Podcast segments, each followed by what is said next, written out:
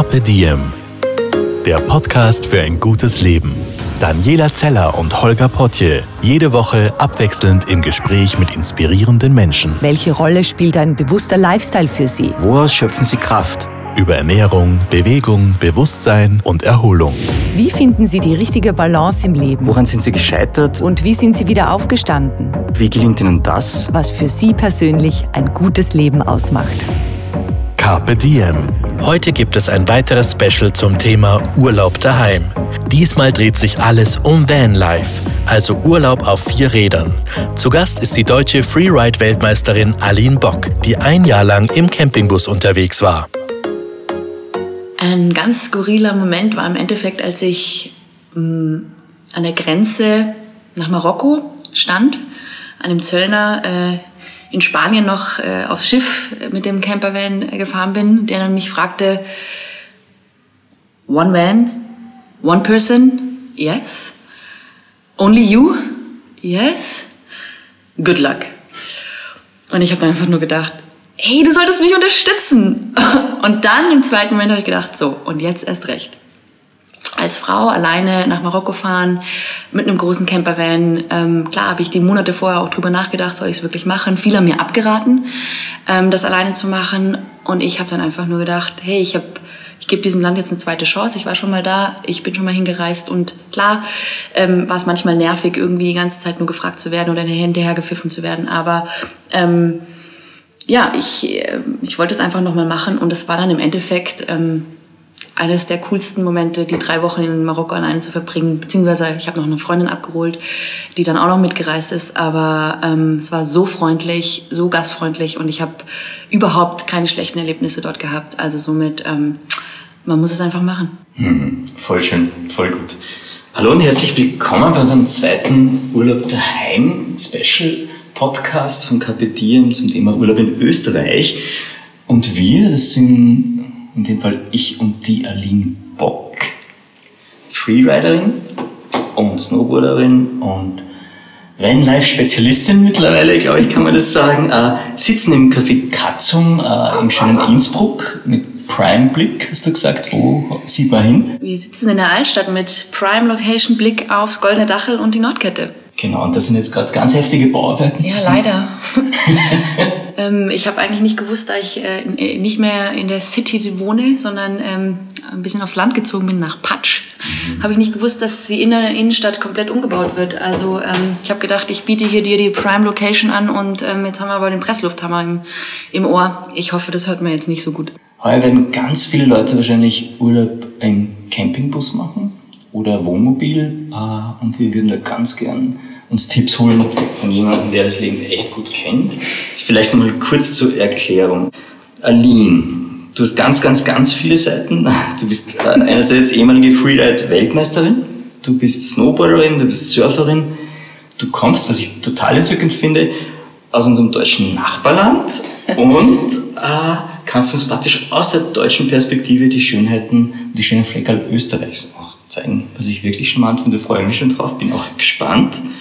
Und du bist Vanlife-Expertin, sprich, äh, du hast ein ganzes Jahr lang in einem Campingbus gelebt und kennst das Leben im mobilen Zuhause praktisch wie keine andere. Du bist in Gießen geboren, das ist in Hessen, nördlich von Frankfurt, bist am Bodensee aufgewachsen und zwar in Überlingen, was total schön klingt. Bodensee-Gegend, was? Schön? Ja, tatsächlich. Es war, ähm, sagen wir so, ich, ich bin in Hessen geboren, aber ich bin, als ich drei Monate alt war, mit meiner ah, Familie an den Bodensee gezogen. Und ähm, es ist eine kleine Stadt, aber direkt am See. Es ist wirklich wunderschön.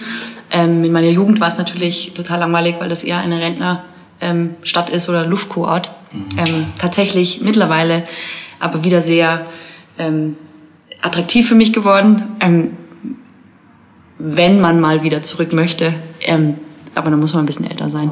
Also momentan ist schon Innsbruck mein Lebensmittelpunkt und ähm, ich bin auch gerne hier, seit 18 Jahren eigentlich auch schon. Das finde ich nämlich echt bemerkenswert. Du bist, wenn ich es richtig recherchiert habe, mit 19 Jahren nach Innsbruck übersiedelt mhm. und hast es zu deiner Wahlheimat gemacht. Genau, ich habe hier Sportmanagement studiert, ähm, hatte nebenher, bin nebenher Snowboard-Wettkämpfe gefahren, hobbymäßig oder halb professionell und habe dann mein Studium abgeschlossen und dann äh, habe ich ist es durch Zufall so gekommen, dass ich dann doch nochmal angegriffen habe und, ähm, und in den Freeride-Sektor ähm, ja, so reingerutscht bin und auch Freeride Events oder die Freeride World Tour bestritten habe. Und ähm, das hat so ganz gut geklappt und es hat mir unglaublich viel Spaß gemacht. Und jetzt durfte ich ja, jetzt hatte ich ja meine Ausbildung hinter mir. Jetzt hatte ich nicht mehr die, die Mama im Nacken, die sagte, Ausbildung zuerst und dann kannst du noch mal eine Karriere ähm, im, im Sport äh, angreifen. Aber ähm, ähm, es hat so geklappt. Also fürs Freeriden muss man ja auch nicht 20 oder 15 sein, sondern ähm, da spielt sich alles oder dreht sich alles um Erfahrung und wie man sich am Berg verhält. Somit ähm, hat es auch noch ein bisschen im höheren Alter geklappt. Und du hast da vor zehn Jahren die Goldmedaille geholt. Ja, äh, tatsächlich. Das, das war alles so nicht geplant. das war so nicht geplant. Ich bin da tatsächlich irgendwie reingerutscht, aber es hat mir so viel Spaß gemacht. Und ich glaube, weil es mir einfach so viel Spaß gemacht hat und ich da keinen Druck dahinter gesehen habe, ähm, weder von Sponsoren noch von einem Verband, ähm, war das für mich wirklich eine riesengroße Gaudi. Und bin natürlich froh und, und stolz, dass es dann irgendwie so schnell auch zu einer Goldmedaille gereicht hat oder zu einem Weltmeistertitel. Und das hat mir dann natürlich ähm, Türen geöffnet, ähm, das jetzt machen zu können, was ich momentan mache. Also danach, ich habe das drei, vier Jahre die Tour gefahren und ähm, habe es aber dann gelassen aufgrund, dass ich ähm, die Chance hatte, Filme zu drehen. Also Snowboard-Filme oder auch Filme mit einem, sagen wir mal, Hintergrund ähm, mit ein bisschen mehr Story ähm, als jetzt nur reine Snowboardfilme. Also sprich, wir haben uns die Story selber überlegt, ähm, haben das auch selber organisiert, haben die Budgets aufgestellt, haben, haben diesen äh, Film komplett einfach selber in die Hand genommen. Ähm, somit konnten wir aber auch selber entscheiden, was wir machen möchten. Selber organisieren ist schon ein gutes Stichwort, äh, weil das passt dann auch schon ganz gut zum Camper-Life. Aber bevor wir zu dem kommen, kommen wir doch nochmal zu deinem Wahlheimat Innsbruck, weil ich es echt schön finde. Thema ist Urlaub in Österreich, Urlaub daheim.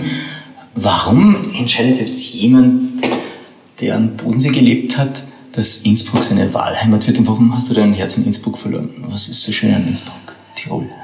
Tatsächlich, äh, der Bodensee ist wunderschön, aber er ist flach.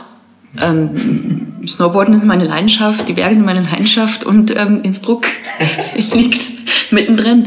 Und natürlich auch äh, zum Studieren war es einfach äh, eine super, eine super Stadt. Du konntest, äh, ich konnte auf den Berg morgens gehen und am Nachmittag in die Uni und umgekehrt.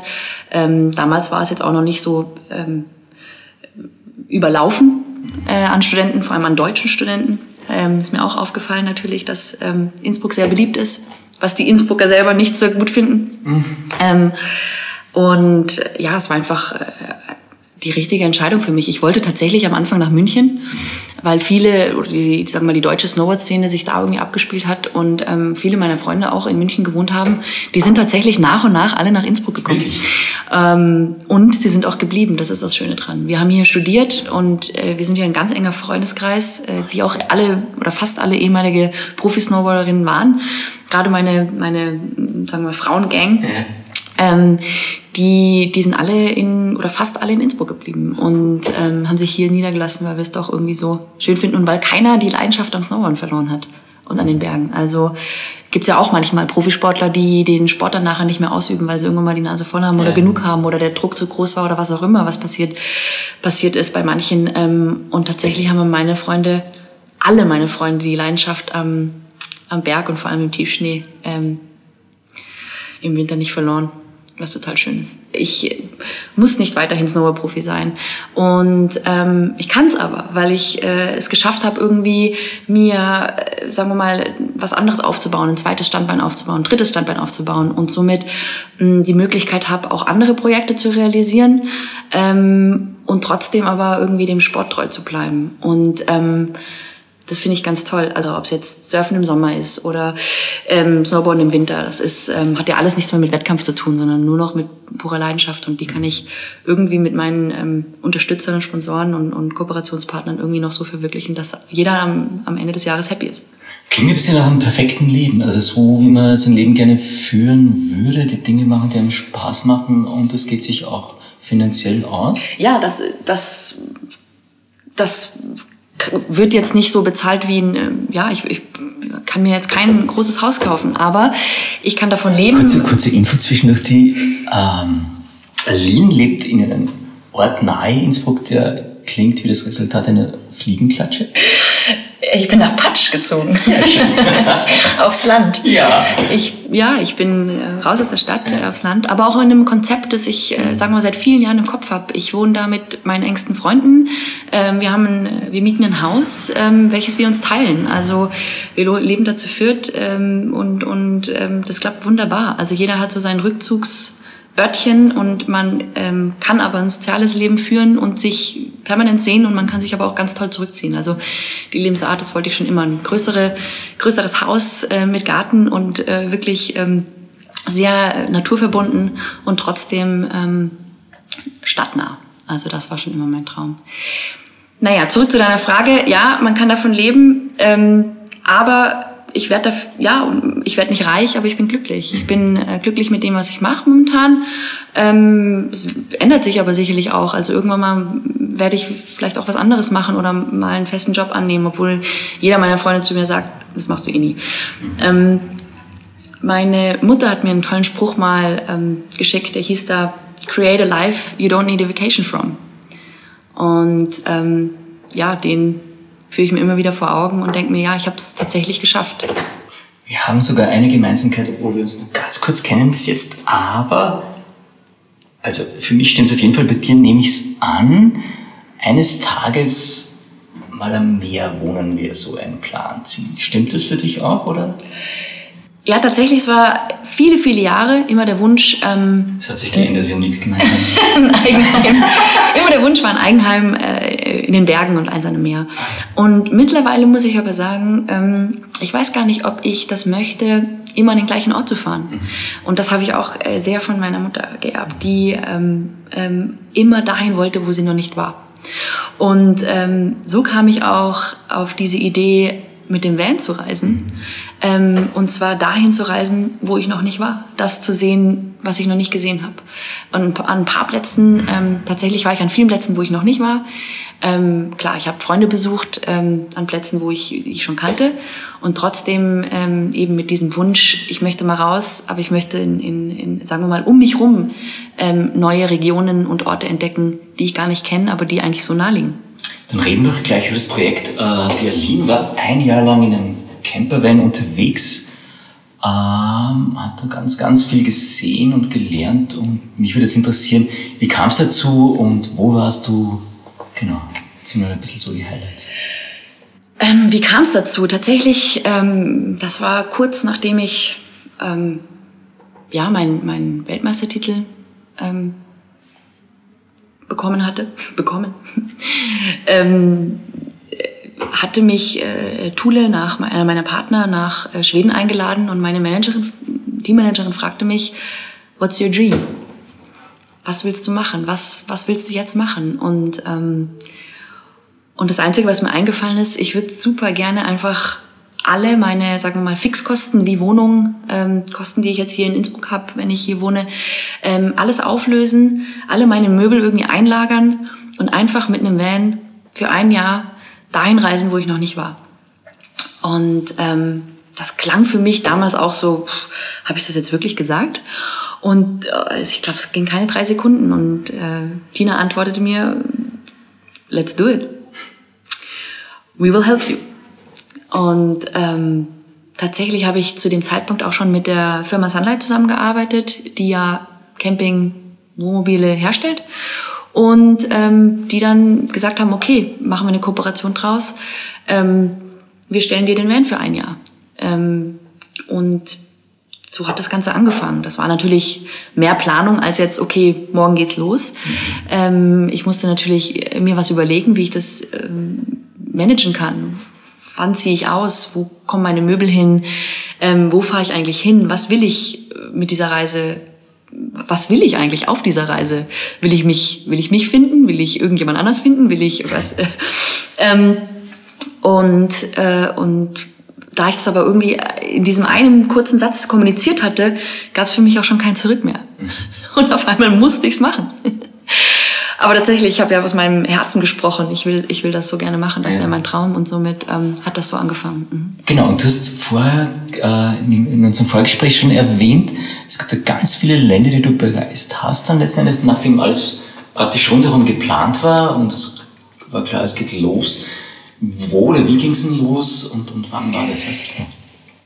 Also im Endeffekt ähm, war es ja klar, ich wollte dann dahin. Ähm, es ging natürlich immer um den Sport. Also es ging um meine Leidenschaften fürs, fürs Biken, ähm, fürs Surfen, fürs auch Stand-Up-Paddeln habe ich gern gemacht, ähm, mache ich immer noch gern, fürs ähm, Snowboarden, für ja, es war, es waren unglaublich viele Sportarten, die ich irgendwie auch dann mit einpacken wollte. Also sprich, ich brauchte ja die Option, alles mitzuhaben und dann dahin zu fahren und vor allem mit der Natur zu gehen, also sprich auch mit, mit dem Wetter zu gehen ähm, ähm, oder den Saisons ähm, ob es jetzt da Wellen hat oder da äh, zum Skifahren gut ist, ähm, musste ich ja auch irgendwie ein bisschen planen, wo es eigentlich dann hingeht. Ähm, Thule hat natürlich die absolut äh, Top-Produkte für alle Sachen, die ich dann in meinen Van aufladen kann oder reinschmeißen kann oder hinten noch auf den Fahrradträger draufhauen kann. Ähm, jetzt mache ich natürlich unglaublich viel Werbung, aber es war, es war tatsächlich so, dass es sehr gut funktioniert hat, dass ich alle meine Sportgeräte ähm, ja. mitnehmen konnte. Und, ja. ähm, und je nach Wind und Wetter und ähm, was auch immer für, für Gegebenheiten es gab, konnte ich dann ähm, diese, sagen wir mal, Leidenschaften leben, als dass ich irgendein Sportgerät immer rausziehen konnte. Und das hat immer funktioniert. Sprich, ich bin tatsächlich von, von Innsbruck dann aus losgefahren und ja. äh, mein erster Stop war in Schweden. Ich wollte unbedingt mal Skandinavien im Norden im Sommer mhm. ähm, und habe dort die Jackie Paso und den Rainer Backgerät, das sind zwei Skifahrer, ähm, und auch leidenschaftliche Biker besucht und bin mit denen biken gegangen. An den Fjorden von Schweden und ähm, habe da mal kennengelernt, wie es wie es an diesen Seen aussieht. Und ähm, es war total spannend, äh, die Welt kennenzulernen, ähm, weil ich normalerweise ja immer im Juli irgendwo am Meer schon zum Wellenreiten war. Ähm, das war eine tolle, das waren so zwei Wochen. Und bin dann über die Grenze äh, nach Norwegen gefahren, auch wieder ans Meer, um dort eine Freundin abzuholen, die dann halt zwei Wochen mit mir durch die Fjorde Norwegens wieder nach gen Süden gefahren ist. Okay, ähm, wo, wo war's denn in Norwegen? Ich war mal auf eine Woche Roadtrip Norwegen für, mhm. für Reisemagazin, habe ich mal eine mhm. Geschichte gemacht. Wo war's denn? War's im, im Norden, in den Süden gefahren, oder? Ähm, tatsächlich waren wir, also in Schweden bin ich nach Ore, um dann über die Grenze nach Trondheim, nach Norwegen ähm, rüberzufahren. Mitte, genau, ja. auch die Mitte. Also es war jetzt nicht, ich bin jetzt nicht ganz hoch auf die Lofoten, sondern das war ziemlich weit, alleine da zu reisen. Mhm. In Norwegen ist auch ziemlich teuer, vor allem das Benzin. Und der Alkohol. und ähm, bin dann im Endeffekt von Trondheim wieder durch die Fjorde oder an der Küste entlang nach Bergen. Mhm. Da hat es dann drei Tage geregnet. Fische, Fische genau, ja. genau, wunderschön. Ja. Also ganz toll und, äh, und dann nach Stavanger eigentlich wieder unten die, Stavanger die Fähre. ist Troll. Genau, da, da konnten wir auch, es war ehrlich gesagt leider auch die einzige Möglichkeit, dort surfen zu gehen, weil wir so viel Wind hatten und, ähm, und oben in den, in den äh, sagen wir, anderen Gebieten äh, war es dann nicht möglich. Ich muss jetzt noch nachfragen, äh, Trollfelsen, nicht der Troll. Genau. Mhm. ähm, und ja, das war, das war Norwegen und dann bin ich äh, auch schon wieder weiter ähm, wieder in den Süden und, und nach Irland. Ach, schön. Mhm. Irland, ähm, ich habe Schottland mitgenommen auf den äußeren Hebriden. Das war auch ein unglaubliches Erlebnis mit einer Familie. Geil zum Surfen, schätze ich mal, oder? Sehr gut zum Surfen, beziehungsweise ist natürlich ganz kaltes Wasser. Muss man mögen. Ähm, für mich ähm, ist aber kaltes Wasser kein Problem, weil ich das Gefühl habe, okay, ich kann natürlich in Frankreich bei 20 oder 25 Grad Wassertemperatur mit 500 anderen Leuten surfen gehen oder ich gehe in Schottland alleine surfen, beziehungsweise mit zwei, drei Leuten, die sich dort auskennen. Ich war mit einer Familie unterwegs, ähm, die auch ihren eigenen Van hatten. Also meine, meine sagen wir mal, ähm, ja, mein Ziel war es, mal alleine zu reisen, mal Freunde zu treffen, mal mit Freunden zu reisen ähm, die entweder bei mir mit dem Van sind oder auch die ihren eigenen Van haben und man dann zusammen unterwegs ist. Also immer irgendwie mit Leuten unterwegs, aber auch die Möglichkeit haben, sich zurückzuziehen und mal seine eigene Zeit zu verbringen. Mhm, allein. Und ähm, was ich daraus gelernt habe, war tatsächlich, dass ich ein sehr sozialer Mensch bin, dass ich unglaublich gern mit Leuten zusammenreise, aber dann mein Van war mein Zuhause, mein Van war mein Wohnzimmer oder mein Schlafzimmer und somit konnte ich auch mal die Tür zumachen. Also die Möglichkeit zu haben, sich dann auch mal wieder zurückzuziehen, nicht lang, aber überhaupt die Möglichkeit zu haben, doch mal alleine zu sein, das war auch schön. Das ist auch eine absolute Frage, die ich jetzt dann sowieso auch gestellt hätte, weil wenn man so lange unterwegs ist jetzt im Camper, was, was, was lernt man über sich selbst, was man braucht, was man nicht braucht? Kann man das irgendwie zusammenfassen? Ähm, ja, wie gesagt, ich, ich ähm, fand es eine wunderschöne Lösung, alleine loszufahren. Ähm, tatsächlich auch die Ziele, da wo man hin will, das alleine entscheiden zu können. Äh, in dem Sinne nicht Rücksicht nehmen zu müssen, was der andere jetzt will, wenn man zu zweit oder zu dritt unterwegs ist. Und trotzdem aber die Möglichkeit haben, nicht ganz alleine überall zu sein, sondern sich natürlich zu verabreden, ähm, zu schauen, wer ist wann wo und auch mal zusammenzureisen. Und dann aber eben auch mal Leute mitzunehmen, die jetzt, sagen wir mal, ähm, dazustoßen oder ähm, mitkommen wollen. Für eine gewisse Zeit super. Und dann ist aber auch herrlich, wenn man dann wieder alleine unterwegs ist. Da fällt mir jetzt gerade ein, weil wir waren, äh, letztes Jahr war ich mit meiner Freundin in Neuseeland unterwegs, drei Wochen im Camper. Und das ist uns auch total oft passiert, dass du so also Langstreckenwanderer getroffen hast, die du dann ein Stückchen mitgenommen hast, dann einfach so zum nächsten Strand oder irgendwo. Ja. Und das war total spannend, weil es war dann immer so, das von der Zweisamkeit aufreißen und dann wieder mehr Leute haben im Camper genau. und so genau. weiter. Aber, und was es halt auch für mich ist, aber das kannst du besser beurteilen, ist so, so ein bisschen gelebter Minimalismus auch von Luxus der Stadtwohnung oder wo auch immer dann wirklich auf reduziert auf? Ja, das Gefühl hatte ich gar nicht. Ich meine, natürlich war mein Camper extremst luxuriös ausgestattet. Ich hatte einen Kühlschrank, ich hatte ein riesengroßes Bett äh, hinten drin. Mein, mein Campervan ist 6,40 Meter lang gewesen. Ich hatte, ich glaube, mein Bett war größer als meines in der Stadt, okay. äh, in meiner Wohnung. Ich nehme alles zurück.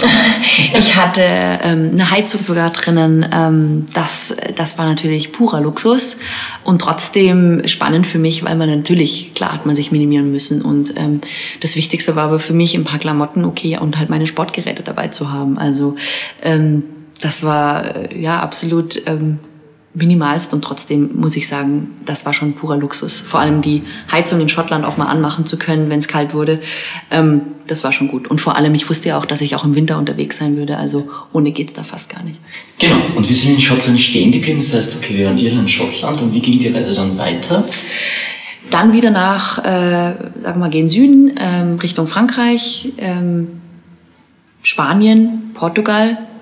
Äh, ich war lange in Portugal, habe dort aber was erlebt, was ich mh, hm, sehr traurig fand. In, in, Portugal sind sehr, sehr viele Vanlifer, ähm, viele mit, mit, dem Van unterwegs und ähm, da ist mir sehr aufgefallen, dass, mh, hm, dass viele nicht die Natur so respektieren, wie sie sie respektieren sollten. Sprich, ähm, jeder möchte nicht mehr wie die Rentner auf dem Campingplatz stehen, ähm, sondern jeder möchte frei stehen, jeder möchte alleine stehen. Und ähm, da heißt für mich aber auch, ähm, so die Natur zu respektieren, dass ich leave nothing but footprints, ja, oder take nothing but pictures. Ähm, das äh, ist mir aufgefallen, dass das oft nicht so war. Also sprich, die Parkplätze waren voll. Ähm, es gab keine Klos, die Dünen waren voller Klopapier, ähm, die Mülleimer, die es dann mal gab, waren komplett zugemüllt, sprich, man hat dann seine Sachen einfach daneben gestellt. Die wurden dann natürlich nachts von irgendwelchen Katzen aufgerissen. Es lag alles rum. Die Locals sind natürlich sauer darüber, dass es so aussieht und es ist auch kein schöner Anblick.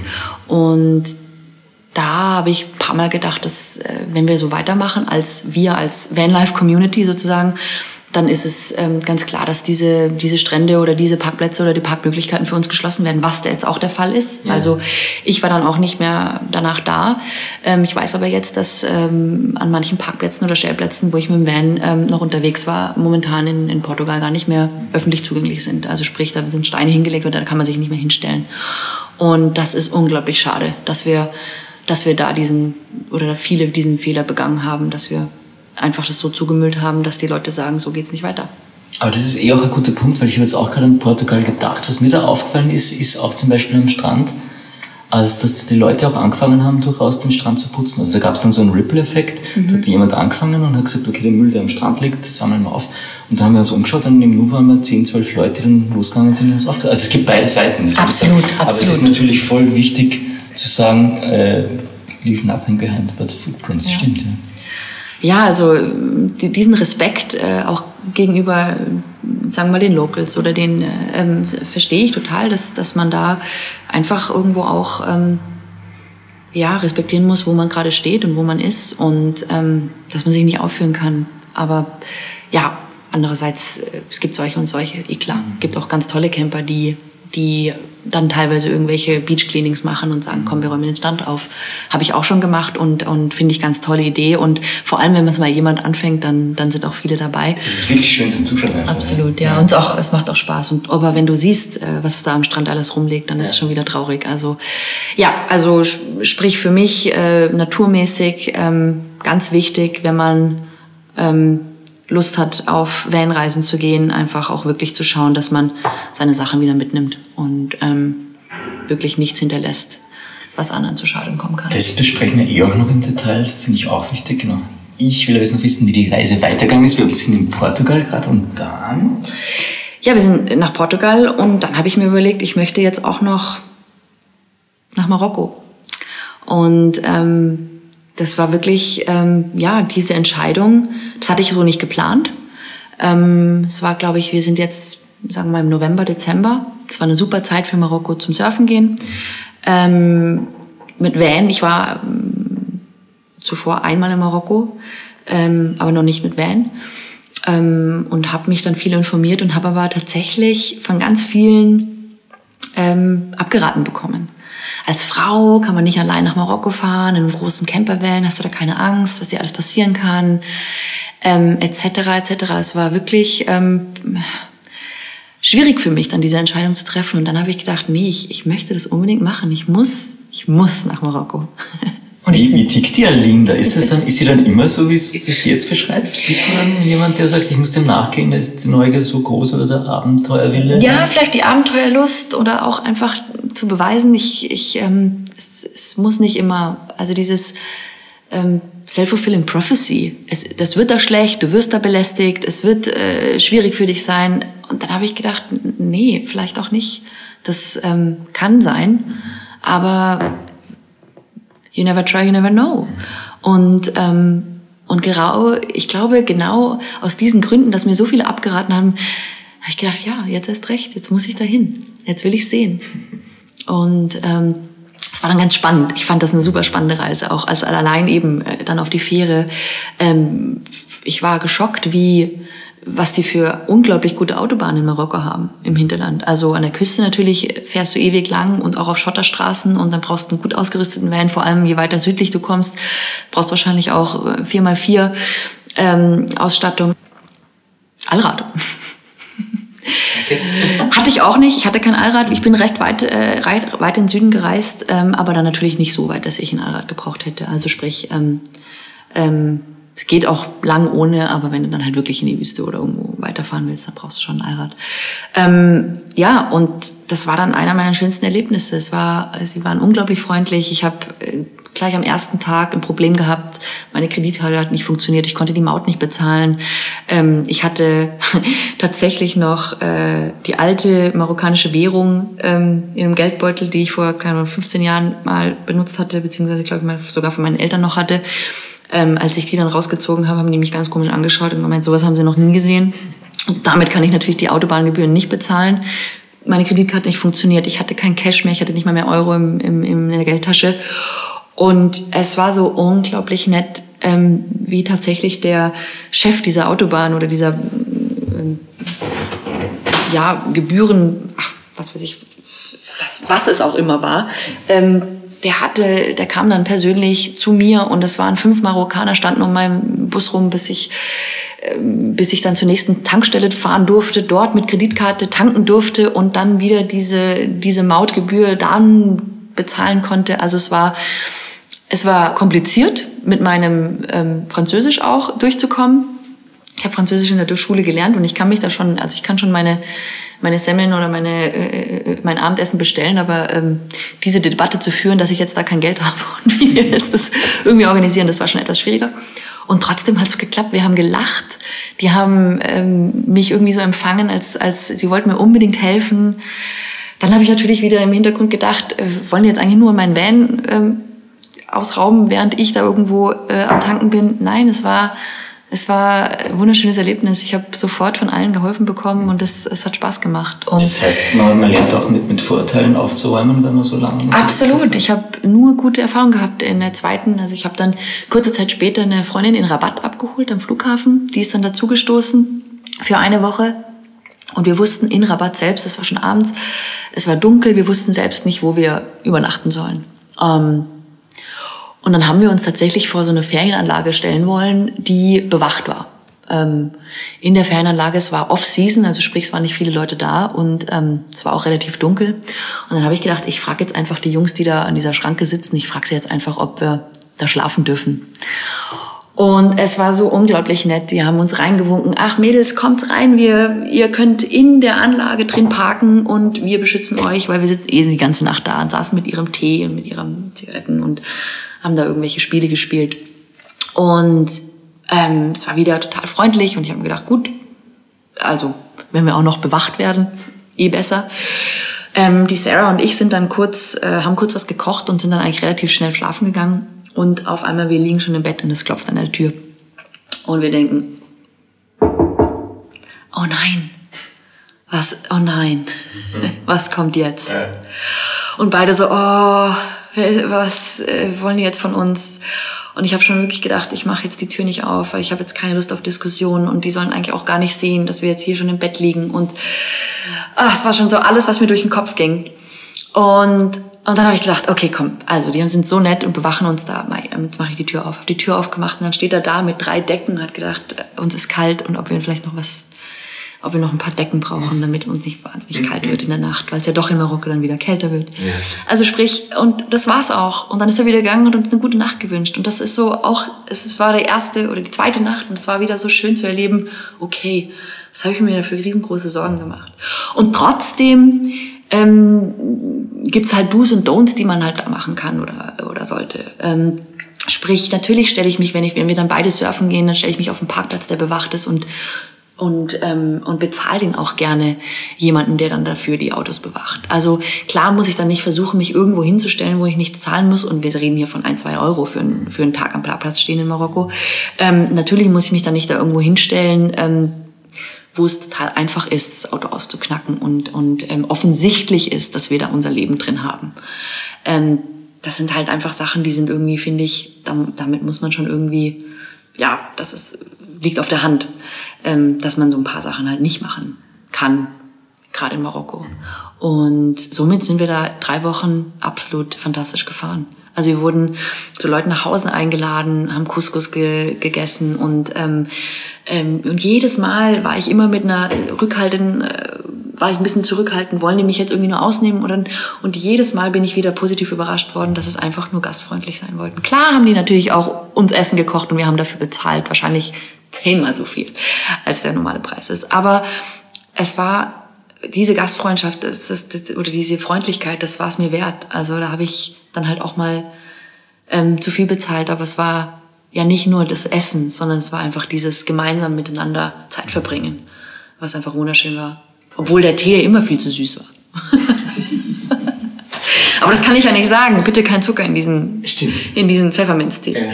Das sind sie in ihrer Ehre gekränkt. Klar, der Tee war, der, es hat nie geschmeckt. ich nicht so, ich bin nicht so süß. Ähm, es war immer viel zu viel Zucker im Tee, aber ich habe ihn getrunken, weil es ging um was ganz anderes. Es ging um die Konversation und die Geschichten, die Ja. erzählt wurden. Und ich hätte gerne mal von dir generell nochmal gewusst, äh, was ist denn für dich das Schönste am Campen und was ist das vielleicht Unangenehmste? Gibt es das auch? Das Schönste am Campen oder Camp, Camperlife, Vanlife, ähm, wie man den Hashtag nennen möchte, ähm, ist einfach die Möglichkeit zu haben, dann dorthin zu fahren, wo es gerade, sagen wir mal, wettermäßig passt. Man muss nicht groß planen, man muss nicht groß buchen. Ähm, es, es, ich finde, ich, ich, ich, ich mache es immer abhängig von Wetter und Wellen oder Möglichkeiten zu klettern, zu biken, zu ähm, Stand-Up-Paddeln, Wind. Ähm, ist total egal. Aber die Möglichkeit dann halt auch wirklich Norden, Osten, Süden, Westen dahin zu fahren, wo es dann gerade passt, das ist so schön, diese Leichtigkeit, die man hat. Okay, wenn es halt morgen dort schneit, vielleicht wenn man im Winter auch unterwegs ist, dann fahren wir halt dahin und stellen uns irgendwo hin und müssen jetzt nicht in die Pension, die gebucht ist, Ja. dieses Lift-Ticket kaufen, weil wir ja irgendwie pauschal ähm, eine Pauschalreise gebucht haben, wo es äh, mit Liftticket und äh, Halbpension in irgendeinem Hotel weitergeht. Also sprich, die Option zu haben, dann dahin zu fahren, wo es irgendwie passt für einen. Das ist schön, dass auch jetzt, ich habe geplant, wir fahren nächste Woche los und wir wissen noch gar nicht wohin. Mhm. Ähm, erstens wissen wir nicht, wohin, was jetzt grenzenmäßig wieder offen ist. Also sprich, ähm, jetzt, jetzt kann man ja natürlich schon sagen, die, äh, sagen wir mal, Grenzen sind wieder offen. Äh, jedoch kann es jederzeit sich wieder ändern äh, wenn jetzt, sagen wir mal, wenn wir jetzt nach England wollten, wäre es natürlich wieder ein bisschen mhm. schwieriger. Aber ähm, wir machen das jetzt auch wirklich ähm, abhängig von, von Wellen und, und, und Wetter, wo wir hinfahren. Vielleicht bleiben wir auch in Österreich. Ja. Hoffentlich bleibst du auch in Österreich. Aber was damit mitschwingt, ist natürlich das eine der Aspekte Freiheit, den man dadurch hat. Und andererseits klingt es für mich auch so, als würde das Universum ein bisschen den Kurs vorgeben, wo man dann hinkommt. Absolut. Das Wetter und, und. Ja, und wo man irgendwie gerade Lust drauf hat. Also sprich auch, ich finde es so toll, diese, diese sagen wir, Möglichkeit haben, auch so verschiedene Sportarten zu machen, dass man, dass es egal ist. Ich, ich bleib super gerne in Österreich und, und ähm, sagen wir mal, versuche mich an, an, an irgendwelchen anderen Felsen mal ähm, irgendwo rauf zu kraxeln oder ich ähm, gehe biken und es gibt unglaublich tolle Bikegebiete in Österreich. Ähm, ich war letztes Jahr ganz toll witzig, ich war letztes Jahr biken in Pirnbril okay. mit einer Freundin zusammen. War ich noch nie. und äh, hat total Spaß gemacht. War jetzt, äh, sagen wir mal, landschaftlich einfach was anderes als Innsbruck und, und immer nur, ich habe das Gefühl, hier in Tirol ist es natürlich immer damit verbunden, dass ich direkt Direttissima irgendwo hoch muss. Mhm. Ja, da war es mal ein bisschen erstmal ins Land. Ähm, und äh, ja, ich bin äh, gerne in Sölden am Biken, in Saalbach. Das sind natürlich die super Hotspots. Ähm, es gibt so viel. Am Aachensee kann man unglaublich schön biken und hat immer den, den, den See irgendwie, also wirklich so ein türkisblaues Wasser unter einem. Also da gibt's äh, im Zillertal gibt's viele Möglichkeiten. Man muss ja nicht immer dahin, wo alle hinfahren. Stimmt. Wenn wir jetzt mal an unsere Hörer denken und das zusammenfassen würden, wenn ich sagen würde, wo will ich hin, was will ich mitnehmen, wen nehme ich mit, sind das so die drei zentralen Punkte oder habe ich da noch was vergessen, wenn ich jetzt die Reise plane? Ja, absolut. Also will ich alleine losfahren und will ich jemanden treffen oder will ich ähm, dann doch irgendwas zusammen erleben? Also es ist auch unglaublich langweilig, wenn ich jetzt alleine ans Meer fahre und dann halt alleine biken gehe oder alleine äh, klettern geht irgendwie gar nicht. Ähm, ist dann schon schöner, wenn man jemanden mit dabei hat. Ähm, auf meiner Reise persönlich war es ja so, dass ich immer Leute irgendwo getroffen habe oder halt auch viele Leute in verschiedenen Ländern auch kenne. Das war was ganz anderes, das Thema. Du bist aber auch ein sozialer Typ, muss man sagen. ich, ähm, wenn ich jetzt, sagen wir mal, wenn ich jetzt in, wirklich nur in Urlaub fahre, dann, dann ähm, habe ich natürlich jemanden dabei. Ja. Und ähm, wo will ich hin? Ja, ich, ich, ich mache es wirklich davon abhängig, was will ich machen. Mhm. Will ich, ähm, möchte ich jetzt klettern, biken, ähm, snowboarden oder surfen gehen? Ähm, und was ist auch die Reisezeit? Also ich brauche natürlich jetzt nicht im Winter ähm, irgendwo mein Bike noch hin mitnehmen, dass ich dann dort nicht benutzen kann. Also die, die ähm, sagen wir mal, die, die verschiedenen äh, Jahreszeiten spielen natürlich auch mit, wenn ich sage, wo will ich hin. Mhm. Im Winter bleibe ich da und ähm, bin hier in den Bergen und gehe Wintercamping machen. Da kommen wir auch gleich drauf. Ich habe mir jetzt noch äh, vorher rausgeschrieben, und das ist ein zentraler Punkt, äh, wie packe ich meinen Camper richtig? Ist das jetzt, kann man sich das so wie Tetris im Camper vorstellen oder gibt es da Tricks? Wie machen wir das? Tatsächlich ist, ähm, man nimmt immer natürlich mehr mit, als man tatsächlich braucht. Gerade was Klamotten angeht. Ich habe immer viel, viel, viel, viel, viel zu viel dabei. Aber du bist jetzt schon so erfahren, das passiert ja jedes Jahr wieder. Ja, es passiert mir ja seit, ähm, das passiert mir seit, auch wenn ich nicht mit dem Van unterwegs bin, nehme ich immer viel zu viel mit. naja, weil ich mir dann überlege, wenn ich irgendwo in Matsch fall, warum falle ich in Matsch? Aber irgendwie denke ich mir, wenn ich in Matsch falle, warum brauche ich halt noch eine Hose? Aber die brauche ich eigentlich meistens nicht, weil ich falle ja irgendwie nicht in Matsch. ähm, vielleicht nicht, egal. Äh, ich es gibt tatsächlich, gerade was jetzt in der, wenn man eine, eine sagen wir mal, eine Kochnische hat im, im Van, ähm, dann ist es unglaublich lästig, wenn man ähm, schweres Geschirr dabei hat. Und noch lästiger ist es, wenn dann irgendwo was von rechts nach links in jeder Kurve rollt. Und ähm, gibt auch eine ganz lustige Story dazu, dass die, ähm, ich, ich bin, wir waren in Frankreich äh, zusammen mit äh, äh, meiner Reisekumpanin ähm, Adventure. Ähm, ähm, Freundin der Lena sind wir in Frankreich unterwegs gewesen und ähm, ganz kurz Lena und Stoffel genau ja, Lena Stoffel ja mit der ich in Patsch zusammen wohne Ach lieb. Und ähm, sie ist Filmemacherin? Oder? Auch, sie ist Ach. Skifahrerin, ähm, Filmemacherin und mit ihr bin ich ganz viel unterwegs im Van schon gewesen. Ähm, und äh, wir haben einen Anruf bekommen in Frankreich und ähm, dass die Wellen an irgendwie Spot XY extrem gut gerade sind. Wir sollen sofort hinkommen. So, so schaut dein Leben aus. Du kriegst Anrufe aus Frankreich, wo jemand sagt, nein, nein, wir waren ja, das ist voll cool, kommst du? Wir waren, wir waren vor Ort. Okay. Vor, Ort. Und Lena und ich sind einfach losgefahren und haben einfach alles stehen und liegen gelassen. Also sprich, der, wir haben gerade gegessen gehabt und ähm, wir sind einfach nur aufgesprungen, haben noch schnell irgendwas in die Spüle gehauen. Wir haben aber unser Öl und Essig nicht wieder dahin gepackt, wo es sein sollte und wo es festzumachen ist. Und ähm, ja, ähm, Ende der Geschichte war, dass wir in den ersten Kreisverkehr reingefahren sind und das ganze Öl und Essig komplett uns das Wohnmobil ähm, vollgemacht haben, so dass wir tatsächlich, glaube ich, erst mal eineinhalb Stunden gebraucht haben, um das Öl von den ähm, Polstern wieder abzukratzen. Okay, also das heißt, man soll sich ganz genau überlegen, wie man den am besten packt, oder? Ja, vor allem, sagen wir mal, die Küchensachen sind sehr, sind äh, sehr lästig, wenn es da irgendwo hin, wenn da irgendwas. Gibt es da einen Trick, Plastikboxen oder wo tut man die Dinge dann, wie bringt man was unter am besten? Du hast gesagt, keine schweren Sachen, also kein schweres Geschirr mitnehmen? Kein schweres Geschirr, weil man will ja auch nicht ja. überladen sein mit ja. dem Van. Ähm, wir haben uns auch damals gar keine Gedanken gemacht und haben dann irgendwann mal erfahren, dass wir eigentlich den Kofferraum, äh, Kofferraum also die, äh, hinten die Lade, hätten wir mit 150 Kilo noch beladen dürfen. Ähm, ich glaube, wir hatten da 300 Kilo mit drin, mit unseren ganzen Sport Sportgeräten, ähm, waren natürlich viel zu schwer. Wenn es einen Unfall gegeben hätte, ähm, wäre es heikel gewesen mit der Versicherung. Somit muss man da schon ein bisschen aufpassen. Genau, aber das ist eigentlich auch ganz, ganz Wichtiges zu erwähnen. Also das muss man sich genau überlegen. Es gibt auch, was Versicherungen betrifft und so weiter, da steht ja genau drin, auf was er versichert ist. Außerdem ist ja auch das Bremsverhalten dann ganz anders, oder wenn man so schwer Absolut, ist. wenn man ja. genau. Wir waren richtig, richtig schwer. Wir waren auch fünf Personen damals in einem großen ähm, Wohnmobil und wir hatten alle unsere Sachen dabei und ähm, wir sind nach, damals nach Norwegen zu unserem, also auf die Lofoten zu unserem, für unseren ersten Film gefahren, Way North und hatten ähm, wie gesagt, nicht 150 Kilo im Gepäck, sondern, sondern 300 Kilo und ähm, waren viel zu schwer und äh, haben das aber auch erst nach der Reise so erfahren, dass wir das hätten nie machen dürfen. ähm, ja, schön. ähm, ja, im Endeffekt, äh, im Endeffekt einfach nur die, die, die Sachen so vollräumen, dass halt einfach nichts rumfliegen kann. Das ist mhm. ganz wichtig. Und ähm, passiert aber immer wieder. Okay. Und man lernt nie aus. Ja. Und ähm, also mir sind auch große Honiggläser schon zerbrochen. In der Geschirrschublade, die dann nicht festgemacht war. Ja, aber Klassiker ist auch, du tust irgendwas oben ins Netz rein und bremst einmal gar und das ist dann auf der anderen Seite des richtig Also es ist schon so viel daneben gegangen, dass ich ähm, ja. mittlerweile ganz gut weiß, wie ich diesen Van packe. Und, ähm, und wenn man einfach solche Sachen richtig packt von Anfang an, äh, macht es mehr Spaß, als wenn man nachher nur damit beschäftigt ist, den Honig oder das Öl aus den Polstern zu kratzen.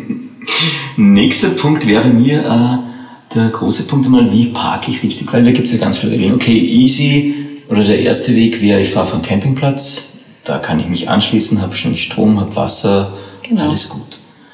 Wenn wir mal den außer Acht lassen und sagen, okay, das checkt man selber, aber wie schaut denn die rechtliche Lage aus, so gefühlt, äh, wo darf ich denn stehen, abseits von Camping? Plätzen jetzt in Österreich, Deutschland oder Schweiz? Österreich, Deutschland, Schweiz ist es relativ schwierig. Eigentlich ist es nicht erlaubt, ähm, irgendwo auf der Straße stehen zu bleiben. Ähm, ich glaube, es ist erlaubt, eine Nacht äh, irgendwo zu stehen. Ähm, man darf auf keinen Fall seinen Campingtisch oder Campingstühle rausräumen und das als, als Camping zu markieren. Ähm, es geht, wenn man, wenn der Van irgendwo steht, sagen wir mal in, einem, in, einer, in einer Straße, ähm, dann darf man da auch für eine Nacht mal drin schlafen. Ähm, das wird geduldet, ist eigentlich nicht erlaubt, aber es wird geduldet.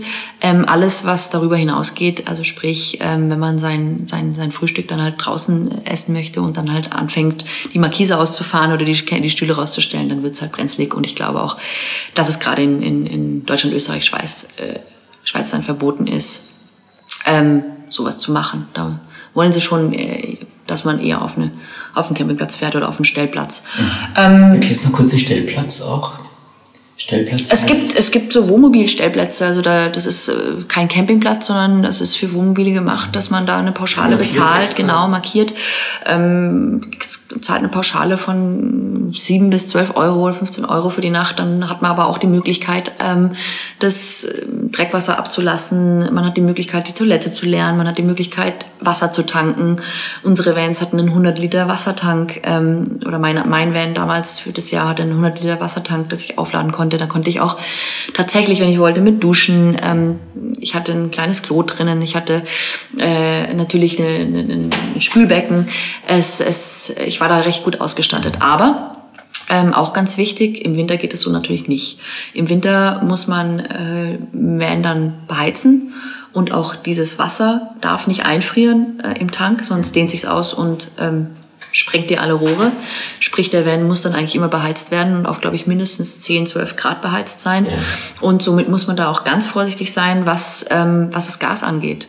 Also sprich, ich kann äh, sicherlich mal vier, fünf Tage mit den ähm, mit dem Gas, das ich äh, mit den Gasflaschen, die ich drin habe. Ich habe jetzt selber da so zweimal, ich glaube, elf Kilogramm Gaskartuschen äh, Kartuschen da drin gehabt. Die ist zum Heizen und zum, Zum Heizen, ähm, mein Kühlschrank ist über Gas gelaufen.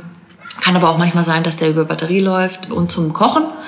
Ähm, und wenn ich Wasser im Tank haben möchte beim Wintercamping zum Beispiel, dann, ähm, ja, dann muss ich schauen, dass ich den permanent beheize. Und dann kann ich aber auch nur, wenn ich autark stehen möchte oder freistehen möchte und irgendwo angeschlossen bin, dann kann ich da auch leider mit, dem, mit den zwei großen Flaschen nur drei bis, sagen wir, fünf, sechs Tage stehen. Und dann geht mir das Gas aus. Ähm, ist ganz wichtig, weil wenn einem das Gas nachts ausgeht und man gar nichts mehr hat, dann wird es bitterkalt. Ähm, dann lässt es auch automatisch ähm, das Wasser ab und dann steht man halt da. Und wenn man dann wenn man- Situation Oh, oft, öfters, öfters. ähm, und äh, wenn man natürlich aber eigentlich plant, da länger zu stehen, dann ist das ein bisschen doof.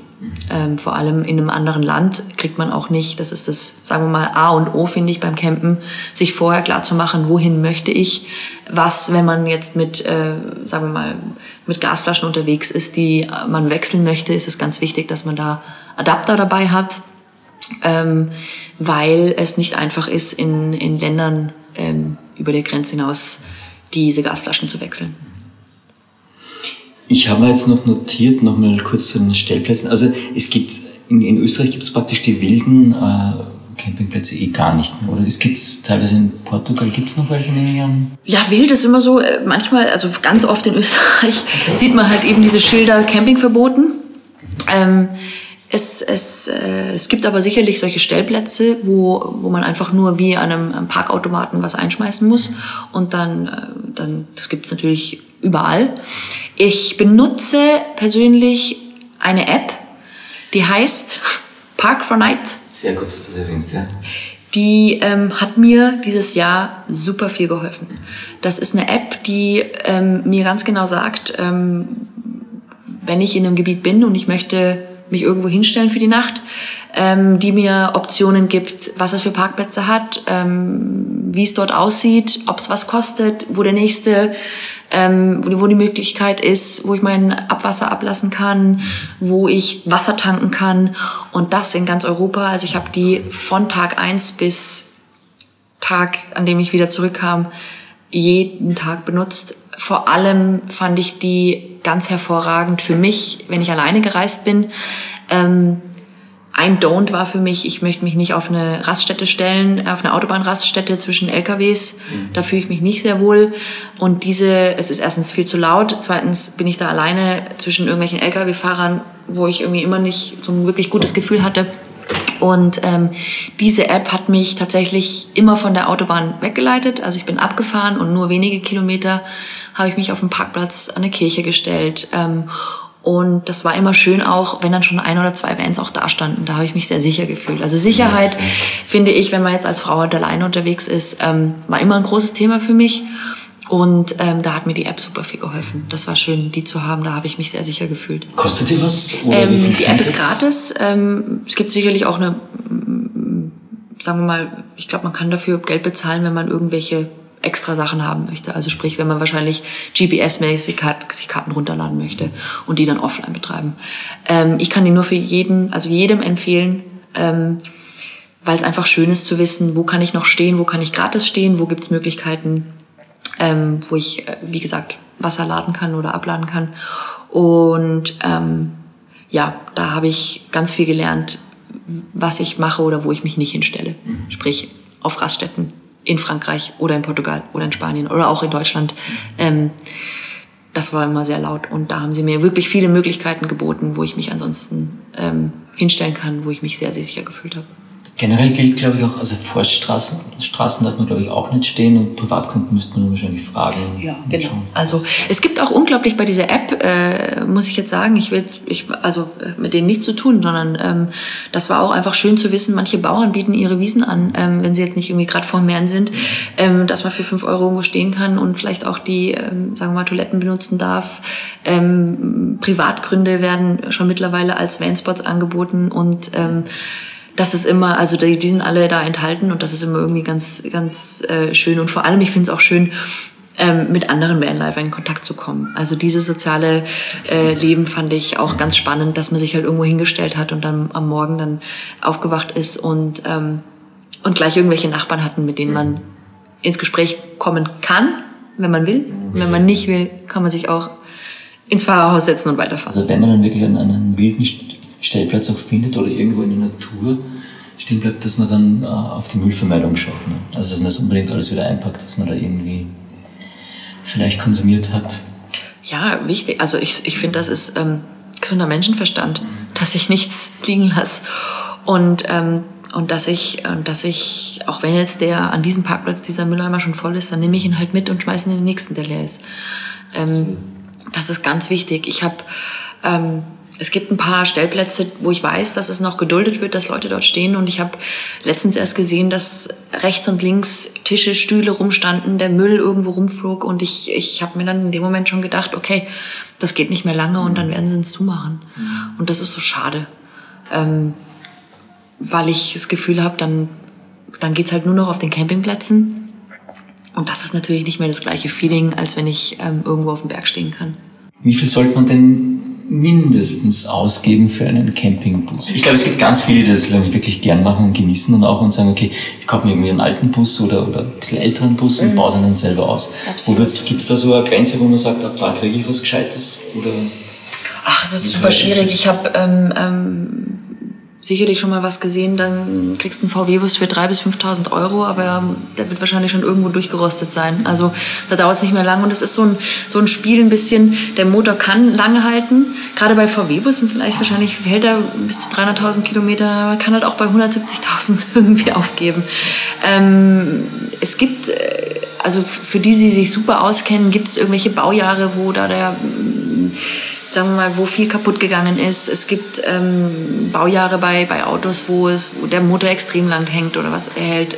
Es ist, sagen wir mal so, ich, ich, ich bin der Meinung, ähm, würde ich mir jetzt nochmal von Anfang an einen, einen, einen Bus kaufen und den selber ausbauen, dann würde ich mir wahrscheinlich irgendwas zwischen 10.000 und 15.000 Euro ähm, was suchen.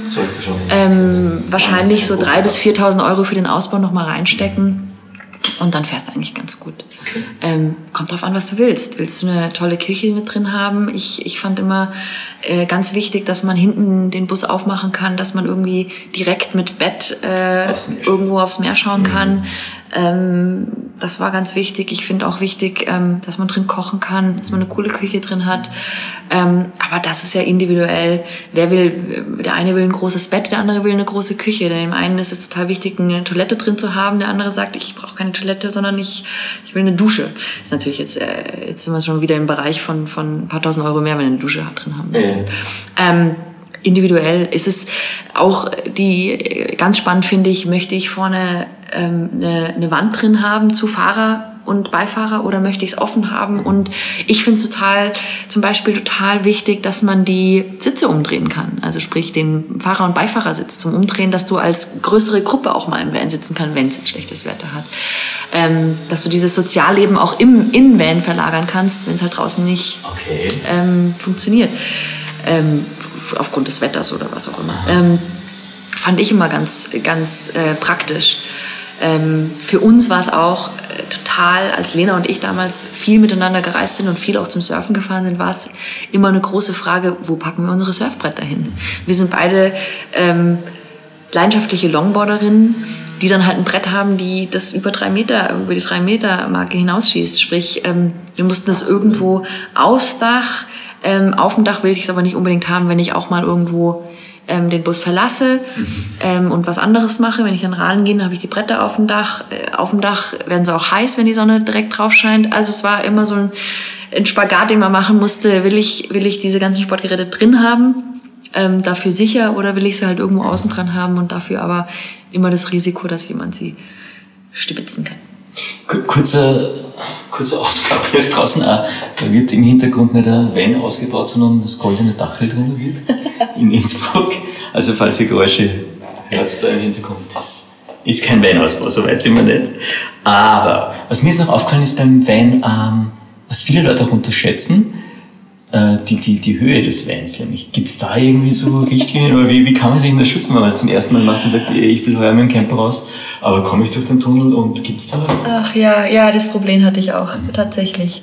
Ich hatte ja, äh, für meine Surfbretter hatte ich ja oben auf dem Van noch ähm, äh, was draufgebaut, das um einiges noch höher war, also das mich um einiges noch höher gemacht hat. Es ist ganz, ganz interessant, was man zum Beispiel für die Maut bezahlt auf verschiedenen, in verschiedenen Ländern für die Autobahnen. Ob man jetzt, wenn man nämlich höher als drei Meter oder 2,90 Meter ist, zahlt man schon fast eine Lkw-Maut, ähm, den Preis. Und der ist viel, viel höher als ein Pkw. Ähm, da spielt die Höhe ganz, ganz viel mit. Ähm, auch bei den Schranken jetzt äh, an den Strand zu fahren, äh, ist manchmal eine Schranke, gut, da passt jetzt nur noch ein VW-Bus, ein kleiner durch, der unter, glaube ich, zwei Meter ist. Da hat man eh keine Chance, mit einem größeren Wohnmobil da irgendwie reinzufahren. Und tatsächlich gab es aber auch bei, ähm, bei so kleinen Tunnels in der Stadt, ähm, war ich mir nicht mehr sicher. Mein Van war, ich glaube, irgendwas lag er bei drei Meter, drei Meter zehn. Ähm, ich konnte durch manche Sachen schon nicht mehr durchfahren und ähm, und habe dann auch gemerkt, okay, ich, ich mache alles, was unter 3,50 ist und alles andere bin ich mir nicht so sicher. da kann ich einfach nicht mehr anfangen. Aber es ist total essentiell. Also ich glaube, es ist auch beim Strand teilweise so, dass die schon so Höhenmesser haben, wo du dann durchfahren kannst. Absolut, gerade in Frankreich zum Beispiel sind da sind an allen, also an fast allen Stränden mittlerweile Schranken, dass du äh, du kommst, glaube ich, mit einem äh, Bus über zwei Meter da gar nicht mehr durch und dann musst du halt woanders parken. Was mir jetzt noch kurz einfällt, ist, äh, was, was mache ich denn im, im, im schlimmsten Fall und ich stecke in einen Tunnel oder so? Gibt es da Tricks? Also zum Glück ist mir das nicht, das passiert. passiert. Also ich, ich weiß von Freunden, die haben dann mal, glaube ich, die sind mal oben angestreift und haben dann ein bisschen Luft rauslassen aus den Rädern und dadurch wieder den Spielraum gewonnen, dass sie irgendwie wieder rauskommen zumindest. Super ja, Idee. Ja, ja. Ich, ähm, nein, das, das ist mir zum Glück, Klopf aus Holz, nie passiert, dass ich, ähm, dass ich irgendwo reingefahren bin, wo ich also oben angestoßen bin. Im Gegenteil, bei mir war es eher so, dass ich mich in Portugal ins, in Sand so eingegraben habe ähm, und da nicht mehr rauskam. Ähm, habe ich mittlerweile auch gelernt, dass ich mit einem 3,5 Tonnen ähm, ähm, Auto ähm, meinem Van da stecken blieb und habe tatsächlich extra viel Teppiche mit in meinem Van gehabt, damit ich ähm, auf Schnee oder im Sand unter die Räder mir Teppiche oder Hölzer legen konnte, um mich dort selber wieder rauszumanövrieren. Und es hat geklappt. Also, Das hat geklappt das tatsächlich. äh, also ähm, Camper-Life-Hack. Camper Life, man sollte im Sommer wie im Winter immer eine Schaufel parat haben, um sich auszuschaufeln. Man muss ganz, ganz tief schaufeln und dann schauen, dass man äh, entweder ein großes Holzstück oder halt viele Teppiche zur Hand hat. Handtücher gehen auch manchmal, wenn es gar nicht anders geht. Ähm, aber das A und O ist wirklich äh, eine große Schaufel dabei zu haben. Also da habe ich viel gelernt und viel mitgemacht und ähm, lag schon bei besten Wellen und äh, Konditionen, lag aber dann drei Stunden unter meinem Van und habe gebuddelt. Okay. Kurz zur Energieversorgung. Wir haben Sie vorher auch schon angesprochen. Äh, Wie schaffe ich meine Energieversorgung? Es gibt einerseits Batterien, oder? Genau. Batterien arbeiten. Mein Van hatte zum Beispiel, ja, ganz klassisch zwei Batterien. Was eh schon viel ist, oder? Weil oft hast man. was eh schon viel ist, äh, eben vorne und hinten. Die hintere konnte ich natürlich dann leer ähm, machen, indem ich, wenn ich halt irgendwo stehen wollte, äh, frei stehen wollte, die hält dann ein, zwei Tage, bis äh, dann der Kühlschrank ausgeht, ähm, wenn er über Batterie läuft. Und, ähm, und dann muss ich die natürlich, kann ich sie wieder aufladen, indem ich fahre. Also sprich, wenn ich nie an einem Fleck bleibe, funktioniert das ganz gut. Wenn ich aber mal fünf Tage irgendwo stehen möchte, ist es dann wieder schwierig. Dann muss ich es halt irgendwie versuchen, wieder an Strom zu kommen. Ähm, was natürlich die Lösung ist, Solaranlagen aufs Dach bauen. Ähm, mittlerweile, glaube ich, gibt es, ähm, wir haben es jetzt leider auf unseren Vans noch nicht drauf, aber mittlerweile gibt es recht viele Anbieter, dass man auf, es ist jetzt natürlich nicht ganz billig, aber wenn ich nachher so frei stehen kann, mhm. dass ich immer wieder Strom habe, äh, wenn die Sonne draußen ist. Das ist dann schon echt, ähm, ja, sagen wir, für, für mich wäre es jetzt ein, mhm. ein, Grund auf jeden Fall, ähm, Solarpaneele dann oben aufs Dach zu, zu mhm. bauen. Gas hat man praktisch immer an Bord auch, oder? Wegen Kochen einerseits und Heizung, oder kann das auch anders funktionieren? Ja, sagen wir, klar, jetzt kommt es wieder drauf an, in welcher Jahreszeit ich unterwegs bin. Im Winter ähm, finde ich es recht schwierig, ganz ohne Gas auszukommen. Ähm, Gerade wenn man natürlich auch Snowboarden oder Skifahren geht, äh, um seine Sachen irgendwie zu trocknen, mhm. ähm, hat es bei uns immer super funktioniert, dass wir die Heizung angemacht haben und das relativ schnell auch getrocknet ist. Ähm, im, im, dann halt in, in, im Van drinnen und, ähm, und vor allem, dass uns das Wasser nicht gefroren ist. Ja. Ähm, das war ganz wichtig weil sonst hast du wirklich kein Wasser mehr, weder zum Kochen noch zum, zum Abwaschen oder sich mal die Zähne zu putzen. Und äh, der, das gefriert dann natürlich auch im Kanister, wenn es wirklich richtig kalt wird. Ähm, somit ist das natürlich ähm, für mich, für Wintercamping, eigentlich ein Muss, äh, ein Gas mit dabei zu haben, dass man ein bisschen heizen kann oder mal ähm, was kochen kann. Ja. Wasserversorgung generell gibt es wahrscheinlich, hängt vom Van ab und, und wie er ausgebaut ist, ob man da jetzt selber, so wie du gesagt hast, teilweise Dusche oder, oder Küche drinnen hat. Küche genau. wahrscheinlich meistens drin. Also ich habe ich es wirklich so, ich, wir hatten natürlich in dem Van einen, einen, einen 100 Liter Wassertank und ähm, das hat super funktioniert, aber ich bin auch mal, habe das Wasser komplett abgelassen, ist mir ja auch leichter dann, mhm. ähm, ist komplett das Wasser abgelassen, es war nicht so kalt und somit habe ich einfach mir einen ganz normalen 20, 25 Liter ähm, Kanister gekauft und habe dann mit dem gekocht, mich gewaschen, ähm, mir die Zähne geputzt. Also ähm, das geht schon ähm, für eine gewisse Zeit. Und sonst wird es halt nervig, äh, wenn man ein bisschen länger stehen will. Okay. Aber da gibt es auch Möglichkeiten, ähm, gerade im Winter sich irgendwo zu waschen. Es gibt natürlich auch Möglichkeiten, an Skigebieten zu stehen. Das ist auch legal, dass du an einer, an einer Gondel mal stehen kannst und dann kannst du auch die Waschräume benutzen. Also das funktioniert schon auch. Zwei Dinge noch. Das eine ist mal äh, Kühltechnik, äh, Kühlschrank oder Kühlbox, gibt es beide Varianten. Wahrscheinlich die eine ist eher Minimalismus mit der Kühlbox, würde aber auch ganz gut funktionieren. Funktioniert auch einwandfrei. Und dann muss man sich halt überlegen, ähm, läuft die dann über Gas oder über Batterie? Also sprich, das wirklich, das, das, das A und O finde ich, ähm, was, was, was man sich wirklich überlegen muss, wie lange will man unterwegs sein, wenn man gerade in Länder fährt, die jetzt etwas kälter sind, wo man mal heizen möchte ähm, und wo. Also sprich, ich, ich äh, habe eine hab Gasflaschen aus Österreich oder aus Deutschland dabei und möchte aber nach Frankreich oder nach Portugal. Gut, in Portugal muss ich jetzt nicht so viel heizen, aber auch bei mir war es zum Beispiel in Irland so, dass es unglaublich kalt zu dem Zeitpunkt war und ähm, ich konnte meine Gasflaschen nicht tauschen. Und ich hatte zwar so Adapter, es gibt so Euro Europa-Adapter, das hat auch nicht funktioniert. Und ich habe einen Umweg von 150 Kilometer machen müssen, nur um an eine Gasflasche ranzukommen, die ich dann umtauschen konnte oder durfte. Okay. Ähm, diese Gasflaschen, wenn man sagen wir mal zweimal äh, elf Kilo drin hat, das reicht für drei Wochen. Aber dann, also sagen wir mal im, im, Sommer oder wenn es ein bisschen wärmer ist, fürs Wintercamping reicht die eine Woche. Und dann muss man schauen, dass man diese Gasflaschen auch wechseln kann. Mhm. Was mir jetzt noch eingefallen ist, auch gerade äh, hinsichtlich Österreich und Campen, das sind die, die Bergpässe und, und Bergstraßen, die man da fährt. Und mit einem Camper ist das ja gar nicht so ohne. Ne? Also da fällt mir zuerst mal auf, dass man sehr groß und breit ist unter Umständen und auch ein ganz gutes Gewicht auf die Waage bringt. So ähm, Gibt es da irgendwelche Learnings von deiner Seite? Weil ich habe jetzt gerade gehört, also zum Beispiel die Großglockner Hochalpenstraße und so, wo es da Salzburg und Kärnten sich praktisch Hallo sagen, das ist wahrscheinlich so ohne. Es sind 48 Kilometer mit 36 Kehren und Steigungen. Tatsächlich glaube ich, ist es schwieriger, wenn man jetzt einen Wohnwagen hinten noch dranhängen hat. Ja. Ähm, ich finde.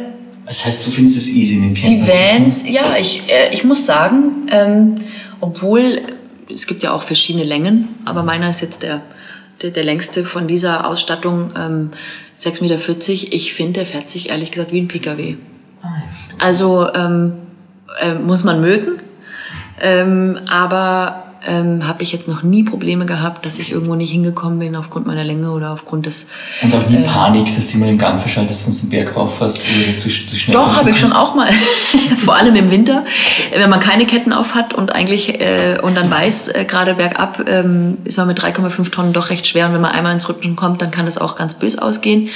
Aber ähm, ja, wenn man sich da mal ein bisschen eingefahren hat, dann finde ich, dann geht das auch. Und wenn man vor allem ähm, eventuell auch 150 oder 200 Euro ausgibt für Ketten mhm. ähm, und die einmal angelegt hat, dann weiß man wie und dann ist das auch kein Problem. Äh, wir waren, äh, ich hatte die, die Ketten, die ich dabei hatte, wir waren ja dann, ähm, nachdem ich aus Marokko zurückkam, sind wir, äh, war ich kurzweilig in, in Österreich, um dann nach Island zu fahren. Und äh, wir sind mit der Fähre angekommen und mussten direkt einen Pass hoch und das allererste, was ich machen musste, ist Ketten anlegen. Und alle, alle Radfahrzeuge sind aus der Fähre rausgefahren und an uns vorbei gerauscht sozusagen. Und das war im ersten Moment schon recht ähm, erniedrigend. Und dann habe ich gedacht, jetzt weiß ich wenigstens, wie man Ketten auflegt und jetzt können die acht, nächsten acht Wochen kann nichts mehr schiefgehen. und das ist auch gut gegangen mit Ketten. Das heißt auch bei, war das im Sommer dann? Ja, wir waren tatsächlich im, im äh, März dort, also sprich äh, tiefster Winter noch. Mhm und somit überhaupt gar kein Problem. Im Sommer ist es schon ein größeres Problem. Da kannst du jetzt nicht ähm, rechts und links überall stehen, mhm. weil Island jetzt mittlerweile so be bekannt und beliebt ja. ist, dass es schwierig wird und auch wieder dasselbe Problem. Es sind zu viele Leute unterwegs, die sich dann halt irgendwo hingestellt haben, wo es halt nicht funktioniert. Und ähm, wo es nicht funktioniert, so viele Leute auf einmal irgendwo ähm, ohne Facilities da stehen lassen zu können. Aber das heißt, Island ist dann eigentlich ganz gut im Winter mit dem Camper zu überreisen, weil da hast dann nicht so viel Traffic. Ja, wer eisige Straßen mag ja. und, ähm, und äh, gewappnet ist auf äh, viele Tage mit viel Wind, mit viel ähm, Wetter, das sich jede 15 Minuten ändert und ähm, Abenteuer rechts und links ähm, und das jeden Tag fünfmal. Äh, wer darauf Lust hat, ähm, dem würde ich Island auf jeden Fall empfehlen. Ja, man kann auch Trolle finden und Feen und so. Nein, es ist ein ganz tolles Land yeah. zu bereisen, vor allem mit Campervan. Aber ähm, die meisten machen es natürlich so, sie, sie ähm, buchen sich was vor Ort, also buchen sich ein Van vor Ort. Ähm, ich weiß aber auch, dass es sehr, sehr teuer ist. Ja. Das heißt aber, das ist schon eine Option, mit eigenen Van dort anzureisen, wenn man Zeit hat. Ehrlich gesagt, nur wenn man Zeit hat. Die Reise nach äh, Island ist, ähm, dauert, wir haben fast vier, fünf Tage gebraucht. Du musst erstmal nach Dänemark hochfahren, Hirthals, ähm, wo die Fähre losgeht. Gesundheit. die dann wiederum drei Tage lang auf See ist ähm, und über die Färöerinseln auf ja, das klingt Island total romantisch, ankommt. Das klingt schon so nach Abenteuer während. Das ist tatsächlich ähm, Abenteuer pur. Auf unserem Rückweg, Rückweg hatten wir zehn Meter hohe Wellen und äh, man konnte zwei Tage lang, also tatsächlich zwei volle Tage lang nur liegen, weil uns so schlecht geworden ist, nachdem wir ähm, uns wirklich in die Horizontale begeben haben. Ähm, ähm, ging es dann ein bisschen wieder. Aber ähm, das war das war kein Spaß. Also wer nicht, sag mal, wer schnell seekrank wird, dem würde ich es nicht empfehlen, ähm, mit Sturm äh, ähm, eine Ferie nach Island zu nehmen. Aber leider weiß man das ja vorher nicht. Ich komme auf einen anderen zentralen Punkt noch. Ich muss ansagen, wir überziehen wahnsinnig, aber ich finde es so spannend. Ich muss das irgendwie durchziehen. Okay, äh, nächster Punkt ist Kochen. Ähm, wenn du unterwegs bist mit dem Camper, was, was kochst du so? Und wie kauft man da ein am gescheitesten? Gibt es da Tipps oder Basics? Ähm, ich bin, sagen wir mal, im Camperleben, beim Camperleben bin ich sehr einfach gestrickt. Bin, ähm, ich esse wahrscheinlich unglaublich viel Pasta. Hilft mir aber auch bei jeglicher Sportart äh, wieder fit zu werden und schnell zu regenerieren.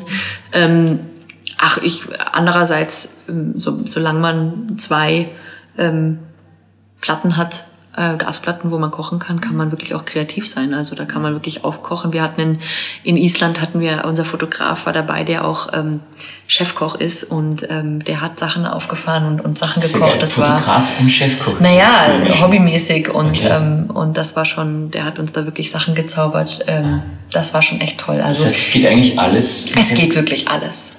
Genau, also was, was beim Kochen mich jetzt noch interessiert hat, ist es dann so, dass man, wenn man länger unterwegs ist auf der Straße in einem Camper, Kauft man dann bewusster ein oder kocht man bewusster oder nachhaltiger? Überlegt man sich, was könnte ich über länger, was hält sich länger, was kann ich kombinieren? Ist das was?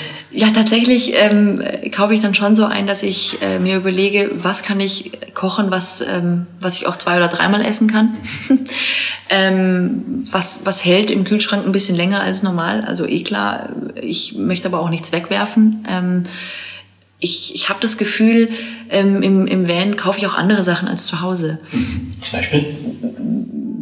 Vielleicht gönne ich mir mal mehr, vielleicht gönne ich mir mal weniger. Also es ist wirklich so ein, so ein äh, zwischen super spartanisch und ähm, jetzt leiste ich mir mal was okay. ähm, und nicht immer dasselbe. Und tatsächlich ähm, muss ich aber sagen, ich glaube, ich, ich bin da sehr einfach gestrickt, dass ich das genau das mache, auf was ich jetzt irgendwie auch Lust habe. Mhm. Ähm, klar, geht, wenn man für viele Leute kocht, äh, wenn man mal einlädt ähm, und aber immer nur zwei Platten hat oder auch die Töpfe jetzt nicht das gleiche ähm, Geschirr ist, wie man zu Hause hat, mhm. dann ähm, muss man sich da einfach mit ja, eingrooven und, und äh, da habe ich aber das Gefühl, dass das irgendwie funktioniert. Also es gibt bei mir jetzt keine Ravioli in der Dose mehr, äh, acht Wochen lang.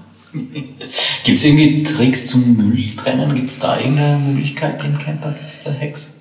Ähm, tatsächlich kommt dann immer darauf an, wo wir standen.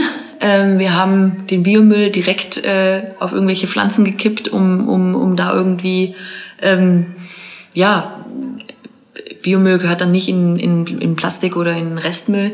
Wir haben versucht zu trennen, es ist in manchen Ländern nicht so einfach. Ähm, und klar ist es auch nicht einfach, wenn man jetzt drei Flaschen äh, oder fünf Flaschen irgendwie noch verstauen muss und erstmal wieder einen, einen Container suchen muss, einen Glascontainer. Mhm. Aber ähm, mir tut es in der Seele weh, ähm, alles in einen Sack zu stecken und ähm, kann ich zu Hause nicht und kann ich auch im Camper eben nicht. Das, ähm, das heißt, lieber ein, zwei, drei Gefäße mehr mitnehmen. Absolut. Dann, ne? Ist kein Problem, wenn man da mal ein bisschen schaut. Und, ähm, und wenn man in der Natur steht, dann kann man auch die Zwiebelschalen einfach mal nach draußen werfen. ja. Ah, dann haben wir noch aufgeschrieben. Und zwar gibt es ein geniales Camper-Kochbuch. Da bin ich jetzt wahrscheinlich. Hast du ein Lieblings-Camper-Kochbuch oder gibt es sowas ganz für dich? Machst du das, was du da Ich und Kochen, du sprichst was an. Ah, ich, endlich, ich habe das entdeckt. Du bist gar nicht so gerne am Kochen. Tatsächlich bin ich nicht gerne am Kochen. Pasta und Pesto? Ja, ja. Tee und P, alles klar. Pasta und Pesto, sehr schön. Gibt es eigentlich einen, einen, einen Camper, einen Lieblingscampermarkt, die du hast? Oder gibt es so einen, wo du sagst, ich weiß nicht, ganz viele Leute haben den Bulli wahrscheinlich, ja, den VW-Bulli auf den alten, ist dann oder sind es so eher alte Busse? Weil die haben immer das Problem, dann, dann musst du da total oft stehen bleiben, weil, weil das dann ja, Ich stehe natürlich, ich bin natürlich, seit ich klein bin, mit so einem ganz alten Bulli, äh, sagen wir mal, im T T1 oder T2 noch in Urlaub gefahren und wenn ich die Bilder sehe, denke ich mir jedes Mal, wow, das ist äh, super emotional. Also ganz klar, das, was ich jetzt habe, äh, ist nicht annähernd, äh, sagen wir mal, damit zu vergleichen, was wir früher hatten. Und ähm, sind auch so Kindheitserinnerungen. Also ich, wir hatten damals einen T3 dann, äh, der, der letzte, den letzten Bulli, den wir hatten, war ein T3, ein Synchro, Allrad, ähm, den wir verkauft hatten. Wahrscheinlich wäre der jetzt auch viel, viel mehr wert gewesen, als er damals war oder meine Eltern ihn verkauft haben. Und jetzt äh, äh, alle meine Geschwister und äh, inklusive mir weinen diesem äh, T3 hinterher, der, der, den wir jetzt gerne wieder natürlich zurück hätten. Also ähm, da muss ich schon sagen, bin ich auch äh, gebrandmarkt äh, in dem Sinne, als dass ich die VW-Bullis ähm, absolut fantastisch finde. Was macht man an Regentagen im Camper? Mm. Was macht Aline an Regentagen im Camper? Ich habe mir tatsächlich eine gute Regenjacke gekauft, um trotzdem rauszugehen. die falsche Antwort. und ähm, nein, es ist wunderschön, den Camper im, im, im Regen mal im Camper zu legen. Also es ist, man hat dann nicht mehr den Drang, man muss jetzt raus, weil äh, sonst lebt man ja eigentlich, sein Wohnzimmer findet dann draußen statt. Ähm, sonst ist der sofort offen und, und jeder kann vorbei und auch mal reinschauen oder mal Hallo sagen. Ähm, Wenn es mal regnet, ist dann mal zu. Ähm, ich lese dann auch unglaublich gerne. Und es gibt kein schöneres Geräusch, als wenn der Regen auf den, aufs Dach mhm. ähm, prasselt. Und das ist unglaublich, ähm, da braucht man auch keine Meditations-Apps mehr äh, zu hören, weil das äh, Meditation pur ist, ähm, mit der ich auch ganz schön gerne einschlafe. Ähm, aber ja, lesen, Kartenspielen, ähm, je nachdem, äh, Podcasts hören oder mal einen Film schauen, wenn das, äh, ja, wenn man was dabei hat, was zulässt. Aber ist auch mal ganz schön, einfach mal nichts zu machen. Ich kann mich auch erinnern, wie wir in Neuseeland unterwegs waren. Das Schöne war, du bist eigentlich aufgewacht in der Früh, wenn, wenn eben die Sonne aufgegangen wenn es hell wurde und du gehst aber eigentlich auch viel früher schlafen, weil es gibt einfach nichts mehr. Du machst das Licht aus und, oder das Licht geht aus draußen und du sagst, Absolut, ja, klar, ja. Du kriegst einen ganz anderen Rhythmus. Äh, der Rhythmus, ja, du gehst halt eigentlich auch immer mit Wind und Wetter und, und ähm, äh, Sonne oder Regen. Und ähm, das ist das Schöne, dass du wirklich so ein bisschen mehr mit der Natur gehen musst. Weil äh, wenn es halt so bläst, dass es nicht funktioniert, dass, dass du jetzt sagen wir mal deine Sportart nicht ausüben kannst, dann machst halt was anderes. Und ähm, ja, diese, diese Option gibt's halt nicht, wenn man zu Hause in der Wohnung sitzt. Weil dann ist es immer trocken und warm und schön ähm, oder auch nicht. Dann bin ich drin. Und beim Camper ist es wirklich so, du bist nicht viel drin. Aber wenn du mal drin sein musst, wenn sich alles, äh, das Wetter nicht zulässt, dann ist es auch mal ganz schön, diese, die sagen wir mal, diese Ruhe haben zu müssen.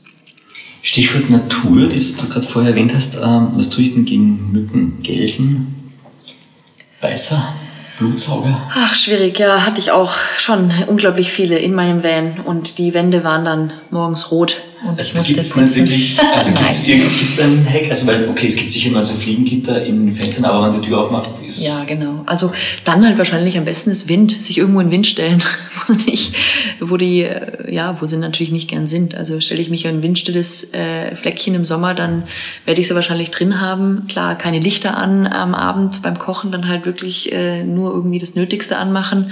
Aber ähm, ich hatte auch schon schlaflose Nächte mit den mit dem schönen Geräusch am Ohr. Aber theoretisch, wenn ich einen Surfstrand aufsuche, wo der Wind sowieso drüber bläst, Eine leichte Chance Brise, ja genau. Eine leichte Brise gibt's dann immer und dann sind sie auch nicht da. Aber ja, ähm, ist, glaube ich, ein, ein Luxusproblem. Entschuldigung. Okay. ähm, ich habe dann noch aufgeschrieben, welche Vanlife-Archetypen gibt es denn für dich? Also ich habe das für mich notiert, da gibt es noch die, die Hippies, die wirklich Oldschool-Hippies, die, die einen Bus haben und Zeit haben. Ja, und die dann wahrscheinlich äh, mit dem Van gar nicht mehr wirklich groß ähm, um Land fahren, sondern im Endeffekt äh, irgendwo an einer Stelle sind und sich da halt so ähm, ihr Imperium aufbauen. Ähm, wahrscheinlich ist der, also sagen wir so, wahrscheinlich ist der Bus dann auch gar nicht mehr fahrtüchtig. und ähm, ja, die Art dann sicherlich klassisch die Familien gerade, unglaublich viele, es gibt unglaublich viele ähm, Familien gerade mit kleinen Kindern, die äh, unterwegs sind, ähm, Elternzeit machen. Ähm, da sind ganz, das sind ganz viele aufgesprungen auf das Vanlife, Nomadenleben, die zwei, drei Monate irgendwo hinzufahren. Ähm, dann natürlich die Rentner. Rentner ist das ganz, ganz äh, äh, großes Kino für die Rentner geworden, Wohnung zu verkaufen oder Haus verkaufen und nur noch im Van zu leben. Ich habe in Marokko unglaublich viele Rentner getroffen auf einem Campingplatz, wo wir dann wirklich mal auf einem Campingplatz waren, wo es keine andere Möglichkeit gab, äh, frei zu stehen, ähm, sind wir auf den Campingplatz gegangen ähm, und da haben tatsächlich die Rentner uns gesagt, ihr, ihr reißt das äh, Durchschnittsalter aber hier extremst nach unten, weil äh, ganz viele Rentner, gerade Deutschland, Österreich, ähm, über den Winter nach Marokko fahren, um dort in der warmen, ähm, klimamäßig in der warmen, ähm, warmen Klima äh, den Winter über ähm, für sechs Monate verbringen. Ähm, hätte ich auch nicht gedacht, dass der Campingplatz brummt und komplett voll ist von Rentnern, die ihren Winter in Marokko verbringen. Ähm, die sind natürlich klassisch und die haben natürlich äh, Wohnmobile, die, das sind Häuser. Ähm, haben natürlich mit unseren Vans dann nichts mehr zu tun. Gegenteil davon habe ich mir auch aufgeschrieben, äh, die Spartaner, die jetzt wirklich minimal liegen in ihrem Bus. Ja, auch die, die wirklich nichts drin haben, also eine Matratze hinten. Und ähm, da bin ich aber eben gespannt, wie lange die das aushalten. Aber es gibt sicherlich Leute, die das einfach auch feiern und dann nur ihr Höckerchen haben und dort einen kleinen Campingkocher drauf und das reicht. Also, ähm, aber aus dem Alter bin ich vielleicht auch doch schon raus. Was ich noch gefunden habe, sind die High-End-Camper, also ist wirklich so die Hedonisten-Camper mit Hightech-Ausstattung und wahrscheinlich noch, was nicht, Satelliten und Netflix und Ding an Bord. Ja, kann sicherlich auch toll sein von nach einem kalten Surftag. ähm, ja, äh, da wäre es mir persönlich, ähm, hätte ich zu viel Angst, dass mir das ganze Ding einfach geklaut wird. ähm, da hätte ich gerade in Ländern, äh, das kann man jetzt auch nicht sagen, welche Länder Stereotypen sind, aber wahrscheinlich würde ich dann mit so einem Camper eher nach Norwegen fahren, wo ich nicht die ganze Zeit Angst haben muss, dass er mir aufgebrochen wird, weil es ist leider immer noch ein Thema, dass viele Autos aufgeknackt werden. Und weil man ja weiß, dass man alles mit drin hat und ähm, da auch Thema Sicherheit ähm, äh, würde ich jetzt noch weiter oder noch mal ein Jahr lang unterwegs sein. Im Camper würde ich mir wahrscheinlich ein Safe einbauen oder irgendwie so eine Art Safe im, im Camper drin haben. Was bringt dann Ähm, ja, Ja. manche sagen dann, diese klauen dann am liebsten den ganzen Safe. Ähm, ja, ich, ich glaube, Kreativität ähm, ist da äh, ja gewünscht, dass man vielleicht nicht alle seine Wertsachen an einem Fleck hat, sondern einfach kreativ irgendwie alles irgendwo rumfliegen hat, dass es nicht so einfach ist, dass, ähm, dass jemand für ein paar Minuten reinkommen kann und dir alles, Aber das ist alles schon klauen kann. Es ist so schade. Ja. Ach, es ist so schade. Aber es ist äh, leider äh, Realität und ähm, ja, ich hatte halt meine, keine Ahnung, 30, 50 Euro Scheine dann halt auch mal in der Kaffeedose. Okay. Also ich glaube, bitte ist es dann halt, wenn du Laptop hast und Fotoequipment und so geschickt. Ist uns auch schon geklaut worden in, in einem, äh, auf einer anderen Reise, ist uns komplett Fotoausrüstung, Laptop geklaut worden und ja, man muss auch sagen, wir standen doof. Also ich lerne auch aus meinen Fehlern. Und ähm, es war ein blöder Parkplatz, der war unbewacht und es war ähm, einfach eine dumme Situation. Wir waren zu lange weg und ähm, ja, dann war alles weg. Und dann habe ich auch gedacht, ja dann, es ist ja nicht weg, es hat halt nur jemand anders. Du, zum Abschluss äh, nochmal die Frage und wieder zurück nach Österreich. Äh, die, für dich die, die schönsten Camper- oder Van-Live-Plätze in Österreich. Kannst du mir da ein paar Stellplätze sagen? Ein paar nicht, also tatsächlich ähm, muss ich jetzt, äh, mein Favorit war, ich stand, als ich äh, kurzweilig in Österreich auch mit meinem einjährigen Trip dann hier noch äh, ein paar Wochen verweilt habe oder in der Gegend, ähm, war es unglaublich schön am Aachensee zu stehen und dort äh, biken und, und wandern zu gehen. Warum? Weil? Ähm, es war leer, es war nicht Saison, es war, der See ist unglaublich kalt, um sich morgens mal kurz abzukühlen und zu duschen, so ungefähr. Ähm, da gibt es noch ein paar Fleckchen, klar, äh, kann ich jetzt auf den Campingplatz gehen oder freistehen, aber äh, ist auch nicht überall erlaubt. Ähm, das war einfach für mich so ein, vielleicht nach der Saison irgendwie eine, eine, eine ruhige Woche, wo ich einfach mal abschalten konnte. Ähm, wir waren zum Wintercampen im Kaunertal, ähm, zum Beispiel oben auf dem Gletscher und sind dann dort äh, oben eingeschneit worden, so dass die Gletscherstraße zu hatte und wir zwei Tage dort oben alleine standen. Ähm, das war ein ganz tolles Erlebnis. Aber gibt natürlich auch, äh, wir hatten sehr viel Glück, es gibt natürlich auch nicht immer, da do, dort kann man auch noch stehen ähm, oder es wird geduldet, dass man dort steht. Aber Vorsicht, hier auch wieder, ähm, wenn es dann dazu kommt, dass da nur noch der Müll rumliegt, dann wird es auch nicht mehr möglich sein. Ich glaube, wir haben es geschafft. Ich habe noch die eine Frage der, nach der, also Camper, Bücher oder Kindle? Nimmst du echte Bücher mit oder liest du dann? Ich habe tatsächlich immer beides dabei. Wirklich, das beides? ich möchte immer so ein Buch haben, das ich an den Strand mitnehmen kann ähm, und wo ich die ähm, Seiten zuknicken kann und Okay. Eselsohren reinmachen kann, wo ich da bin. Und dann aber auch wiederum der Kindle, wenn ich mit Leuten unterwegs bin, ich nachts nicht schlafen kann oder morgens schon früher auf bin, dann muss ich nicht das Licht anmachen ähm, und somit kann ich mit meinem Kindle lesen, ohne dass ich jemanden störe. Playlist oder Instrument? Oh, ich bin leider so unmusikalisch. Ich würde so gerne eine Gitarre oder Ukulele dabei haben, kann es leider nicht. Deswegen möchte das sicherlich auch keiner, dass ich da Das irgendwas ist zum Beispiel mitnehme. etwas, was wir über Aline gelernt haben in der Stunde. Aline ist total unmusikalisch. Ist was Neues, steht nicht in Wikipedia drin. Ähm, naja, so unmusikalisch vielleicht auch, auch nicht. Aber ähm, nicht so, dass ich jetzt jemandem zeigen könnte, dass ich irgendein Instrument spielen kann. Ähm, Okay, aber du kannst gut pfeifen oder singen oder schunkeln. Ich kann, sagen wir, ich kann super singen für mich. ähm, jemand anderen möchte ich das nicht antun. Ähm, und wenn ich und wenn ich singe, dann aber auch richtig laut und richtig mit viel Schmackes, dass ich danach heiser bin, aber das möchte kein anderer hören. ähm, Playlists sind ganz wichtig. Es gibt tatsächlich auch schon ganz viele Playlists, Vanlife-Playlists, die ich empfehlen kann. Okay, zum Beispiel. Ähm, Gibt es da auf Spotify wahrscheinlich? Gibt es bei Spotify, Vanlife, gibt es ein paar Sachen. Also ähm, wir haben unsere eigene Playlist damals auch als Team gemacht. Ähm, ja, da Mhm. gibt es unglaublich viel. Aber tatsächlich sind immer noch Podcasts für mich Number One zum Autofahren, wenn man nicht einschläft. Ja, Die müssen so schon- spannend sein, dass man nicht einschlafen darf. Beispiel dafür hast du mir vorgegeben im Vorgespräch, du hörst Zeitverbrechen-Podcasts gerne. Tatsächlich. Darf man so viel Werbung machen für einen Podcast? Voll gerne, ist kein Problem. Du, und äh, letzte Frage zum Vanlife. Gibt es, äh, wenn wir jetzt Bucketlist hernehmen würden, gibt es etwas, wo du unbedingt noch hinreisen magst im Camper? So eine Destination, wo du sagst, das wäre genial? Spitzbergen.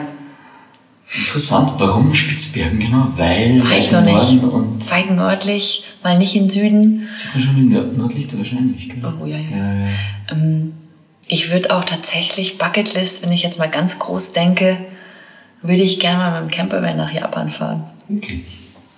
Über Klingt Russland cool. und China und ähm, wenn das möglich ist, große Reise, lange Reise, aber das wäre spannend. Okay, Aufruf an alle Sponsoren an dieser Stelle. Der Linie Bock nicht auf Japan. War das jetzt wieder eine Anspielung auf meinen Nein, Nachnamen? ich habe in dem Moment, wo ich es gesagt habe, hab nein, jetzt haben wir das Fettnäpfchen die ganze Zeit auslassen. Oh. Bock auf Japan, mit Ja. Van, Campervan. Das wäre das wär eine Geschichte auf jeden Fall. Die ähm, wäre spannend. Voll. Wir haben immer drei klassische Fragen bei unserem Podcast, ähm, die ich dir jetzt noch zum Schluss stellen mag. Die erste ist die Frage nach einem guten Leben und was es für dich ausmacht. Was braucht es? Create a life you don't need a vacation from. Ähm, das zu machen, was einem Spaß macht, ähm, am besten noch das mit seinem Beruf zu verbinden und ähm, die Leidenschaft für irgendwas, egal was, nicht zu verlieren. Sei es für Musik, sei es für kreatives, ob es Zeichnen ist, für einen Sport. Ich glaube, man muss einfach nur was finden, wofür man irgendwie brennt. Und wenn man für eine Sache brennt und da irgendwie dahinter ist ähm, und das irgendwie noch schafft, das beruflich zu verbinden, dann finde ich, hat man es geschafft. Ähm, dann macht es auch Spaß zu arbeiten, weil meine Arbeit macht mir unglaublich viel Spaß. Und solange das so ist, habe ich den Drive dafür und dann kommt irgendwie auch was bei raus. Und das ist immer so schwierig für andere, die sagen, ja, ich meine Freizeit eh cool, aber die Arbeit macht mir keinen Spaß und ich arbeite, arbeite, um dann halt in der Freizeit das zu machen. Das ist für mich so schwierig, wo ich mir denke, nein, ich möchte immer das machen, was mir Spaß macht. Und wenn es auch eine Arbeit ist, klar, und kann natürlich sein, dass eine Arbeit ähm, nicht immer Spaß macht und auch meine Arbeit macht mir nicht immer Spaß.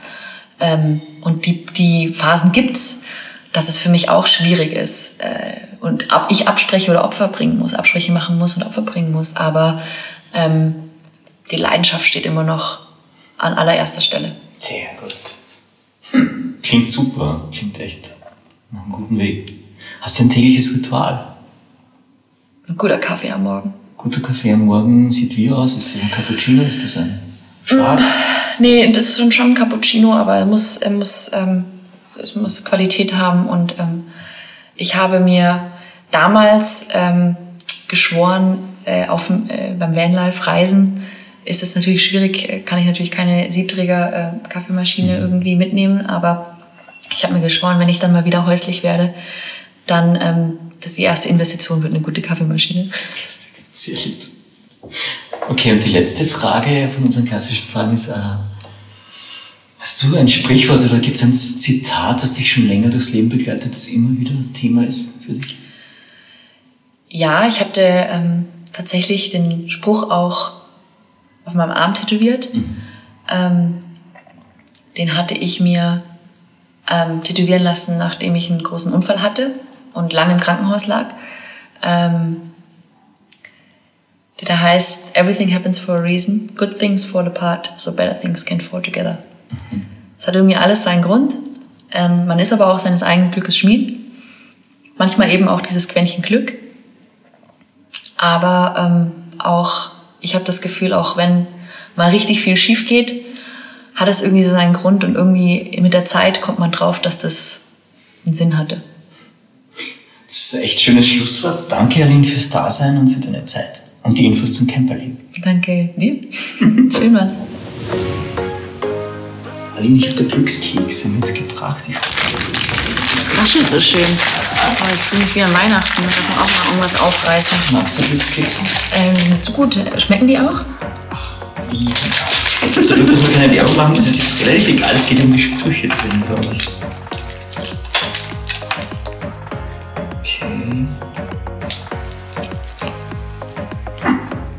Also wir nehmen den Glückskeks jetzt und sagen, der Spruch gilt für den nächsten Camperausflug. Das Thema Camper, oder?